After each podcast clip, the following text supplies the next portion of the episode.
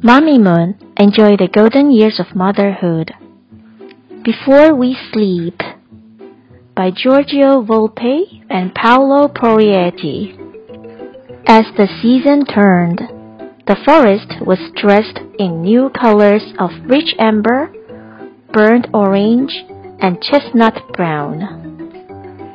Little Red the Fox was happy because now it would be much easier to hide. A fox would be hard to spy among the dried brown leaves, burgundy bushes, and coppery grasses. Only in the open meadow would Hazel the Dormouse be able to catch sight of Little Red. Little Red and Hazel spent hours and hours playing hide and seek together.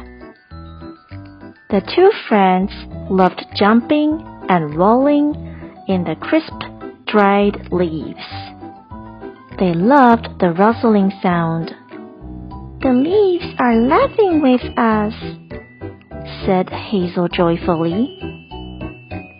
During these moments of happiness, the cold air hinted the coming winter. Little Red felt a tinge of sadness. For Red, the smell of winter meant one thing loneliness. Soon, Little Red's very best friend in the world would settle down in a warm burrow to hibernate. Hazel, perhaps this season you will sleep less, said Little Red hopefully, trying to sound cheerful. Little Red, I'm no fox. I'm a dormouse.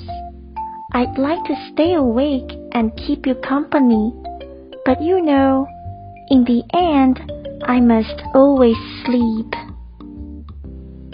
So Little Red started to think of ways to keep Hazel from falling asleep. What if I could make the sun stay high? Then winter would not be so cold. Hmm, what if I could ask the forest to hold its fruit? Then there would be food all winter long. Hmm What if I tickled Hazel to stay awake? Then we could play and play. The dormouse started to yawn. Oh. Hazel, I want us to stay together forever pleaded the friend. Little Red, I promise. When the winter gives way to spring, oh, I will be here for you, and we will play again. I know, Hazel, but before you sleep, may I tell you a story? Why? Yes. Oh as long as it is short, replied Hazel sleepily, with head nodding and eyes closing.